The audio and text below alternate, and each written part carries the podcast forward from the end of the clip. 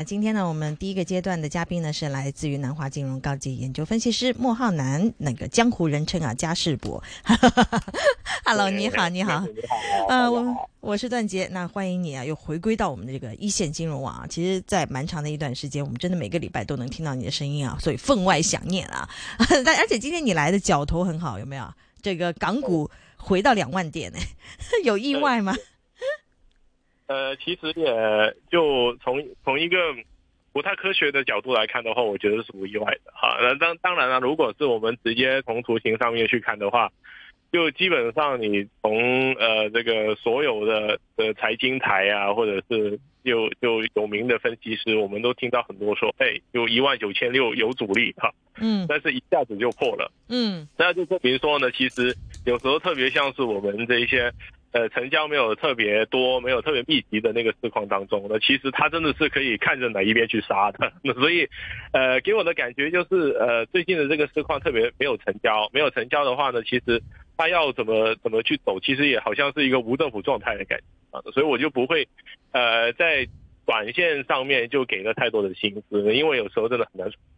嗯，因为其实你说到的这个成交的淡静的问题啊，这应该也是最近这一段时间困扰港股蛮多的一个情况。但我觉得有一个观察是还蛮普遍的，因为在前一段时间不是中特估还能够有一点炒作嘛，还没有说像现在这样稍微调整一些啊。那其实如果真的是资金是。停播在中特估的话，那可能也不是说非常短线的一种操作嘛，因为它毕竟不像一些科技股那样啊，去玩这个整个的一个波幅比较多的情况。所以我觉得港股它自己有可能有些固有的资金已经在那里了，然后它也不能够说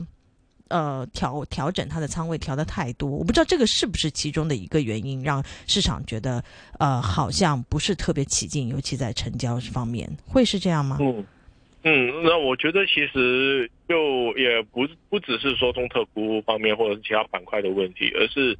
呃，我们最近出来的那些经济数据其实都很差啊，就基本上没有看到一个是是呃很亮眼的，或者是大家很满意的啊。那比如说我们。就前两天吧，那就刚刚公布了三头马车嘛，那然后基本上都是负数啊，而且或者是就差于市场预期。那然后四月份的也是哈，那我们本身猜想就觉得说，哎，五月份应该有个黄金周呢，可能复数的势头会猛一些，但是就出来之后发现说，哎，完全没有啊。那然后呃，其他的那些包括说 M two 的数据啊，那可能出来的。的数据是符合预期，或者是跟预期差不多，那反而呢，就是一些什么新增人民币贷款的那些数据，就好像是请印了出来，但是没人贷啊，那所以就整个经济方面的话，也是呃，就弥漫着很多的这样子的一个问题啊。那我觉得宏观方面的问题会比较多一些，然后如果是直接一点去讲的话，就是。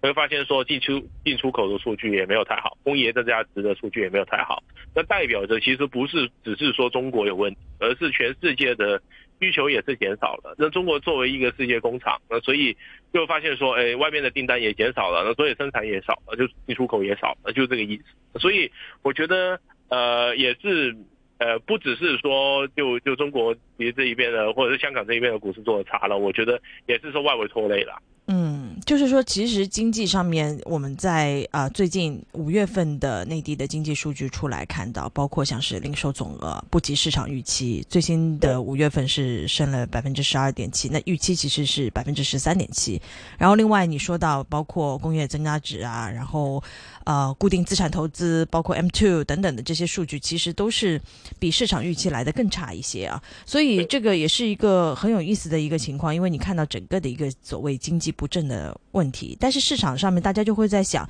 哎，为什么经济数据不好，反而好像是有一种股市能够上升的动力？大家在炒什么呢？哦，原来在炒这种期待中的放水啊，不管是降息降准啊，放水，不管是什么样的一个货币政策或者财政政策，感觉这个市场现在是充满了憧憬，可以这样来理解吗？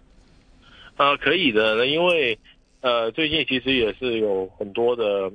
的传闻啦，就是说应该一月份会出来一些刺激经济的措施，那呃很多的说是基建或者是内房，呃就降息等等的这一些，那所以呢，现在我觉得市场是提前把这一些东西给反映在就市场资产的价格身上啊，那但是呃我觉得更加应该去留意就是后面背后的那个就是如果说真的是就是用通过什么的方式去救啊，那因为现在其实呃能用的工具我们看上去好像很多，那但是就确实是是这样子啊。那比如说呃之前每一次的有大型的这一些事件的时候，都是透过那个增加货币供应来去呃解决问题。那但是这一次的话，你看到说人民币贬值的这个程度已经这么厉害了，那如果继续贬下去的话，当然我们从出口的角度看的话，可能是一个好事，但是从本身的资产的角度去看的话呢，其实也会影响到金融市场的稳定性。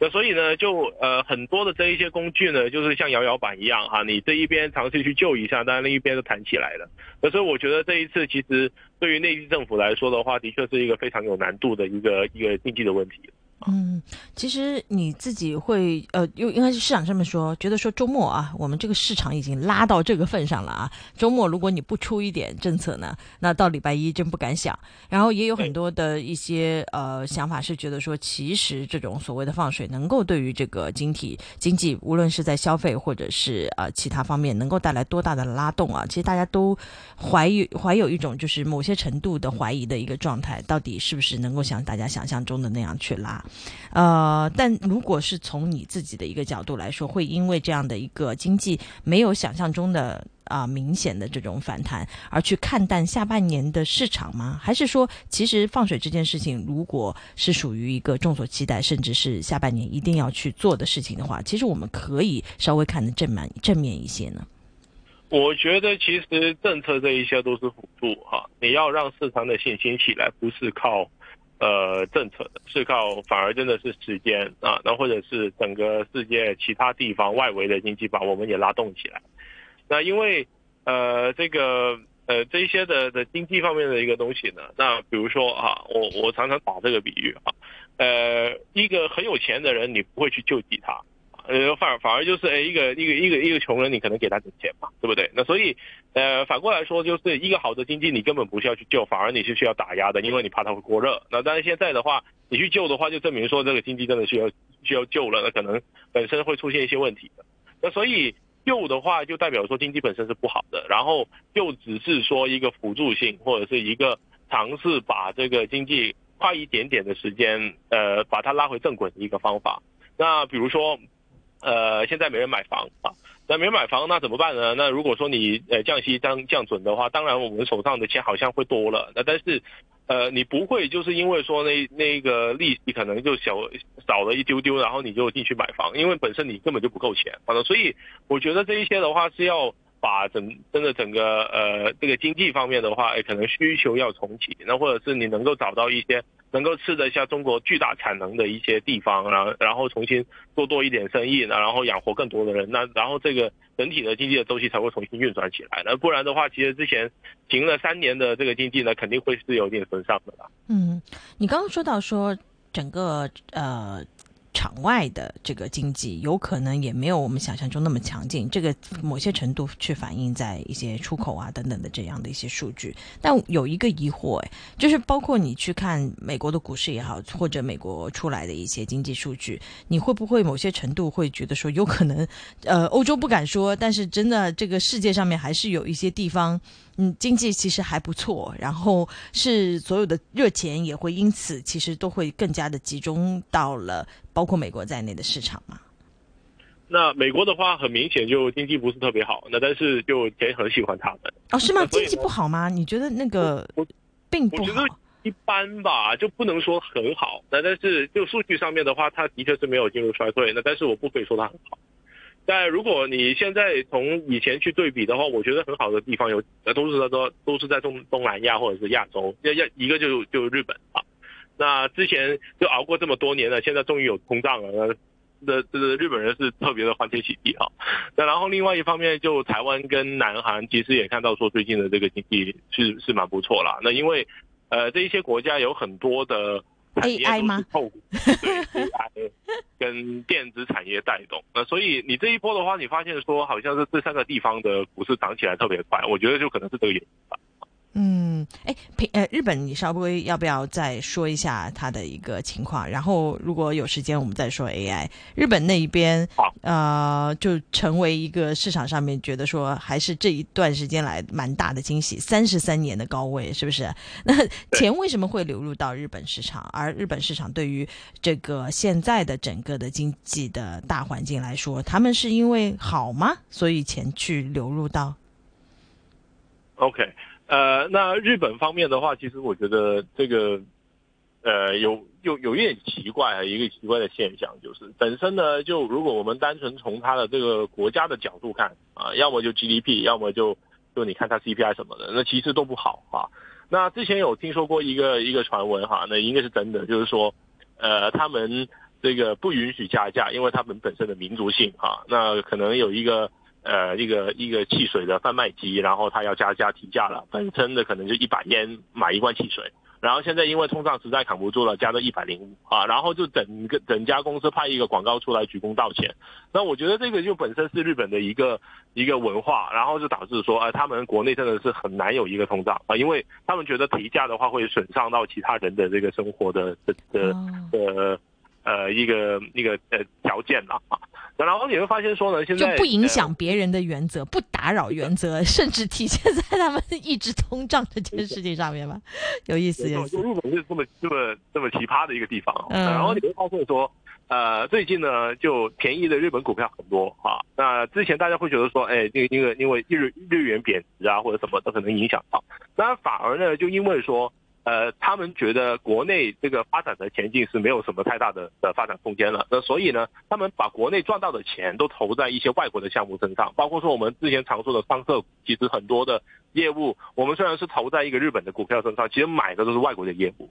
那然后呢，就吸引到很多的资金啦，比如说 ETF 也好啊，什么基金也好啊，买进去的时候，我直接。用一个期货或者是用其他衍生工具的方式，把日元的风险给对冲掉，然后就买一个呃本身在日本的一些股票。那你会发现说，就是因为日元贬值嘛，那然后就。很多股票因为呃它的出口等等的，或者是本身货币方面的有一个上涨的情况，那所以股票的价格是涨的，反而那个那个日元是跌的。但是如果说你经过一个对冲之后的话，你会发现说，哎，其实我是赚钱的。那所以呃就就有一个这么奇葩的一个情况发生了。那如果暂时我们单纯不理不理这个日元的走势的话，我们只是看这个日经指数或者是东证指数，其实这个它的表现是很好的。嗯，这真的是很夸张哎，而且就是就是已经一下子让大家觉得说，是不是我们现在是市场缺少的一些资金，呃，如果是在亚洲市场去寻找到了一个胃纳更大的地方，比如说包括日本市场，难免会有这样的一个想法。尤其我们每天看到的成交是这样的一个状态。不过至少，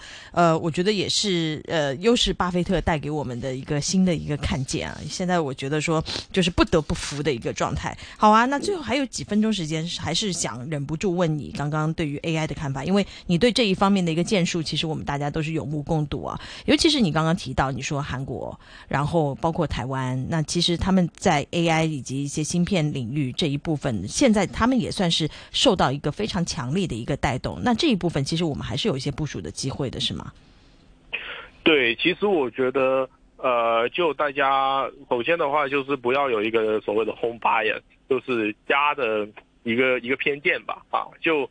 很多人会觉得说，哎，我我买日本城很好啊，觉得说就反正家附近有一家，然后我常常下去买锅什么的。但是其实呢，你可能同行业里边，但是你会发现说，在其他国家有更好的企业啊，那可能你去买价德宝，那其实肯定比日本城的的的业绩可能会好啊。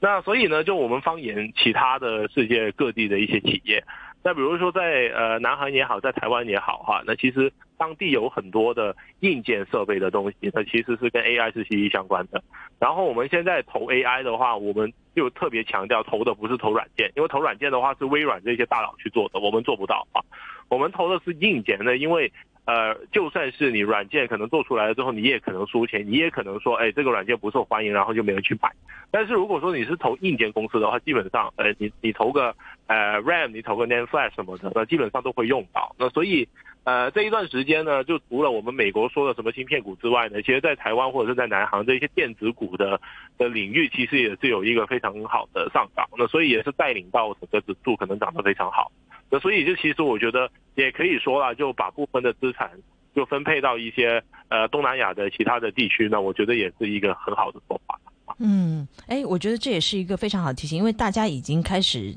在留意说美股的市宽的问题，也就是，呃，美股可能涨来涨去就是涨这几只大只，对不对？然后那个英伟达涨到这样了，大家还敢不敢买？那其实大家已经。再去看到其他的一些相关联的，跟 AI 这个整个的产业链产生联系的，包括你尤其说到的一些一些硬件方面的提供，那其他的股票是不是也可以顺趁着这个东风啊，再一次能够起来，带来一些更多的机会？我相信这也是大家一直呃现在开始要在这个市场上面寻觅的一个情况吧。非常精彩啊，也是非常感谢今天穆浩南给我们带来的在一线金融网的分析，也希望我们一线金融网接下来还能够有更多的机会，请到你来跟我们聊聊天，好吗？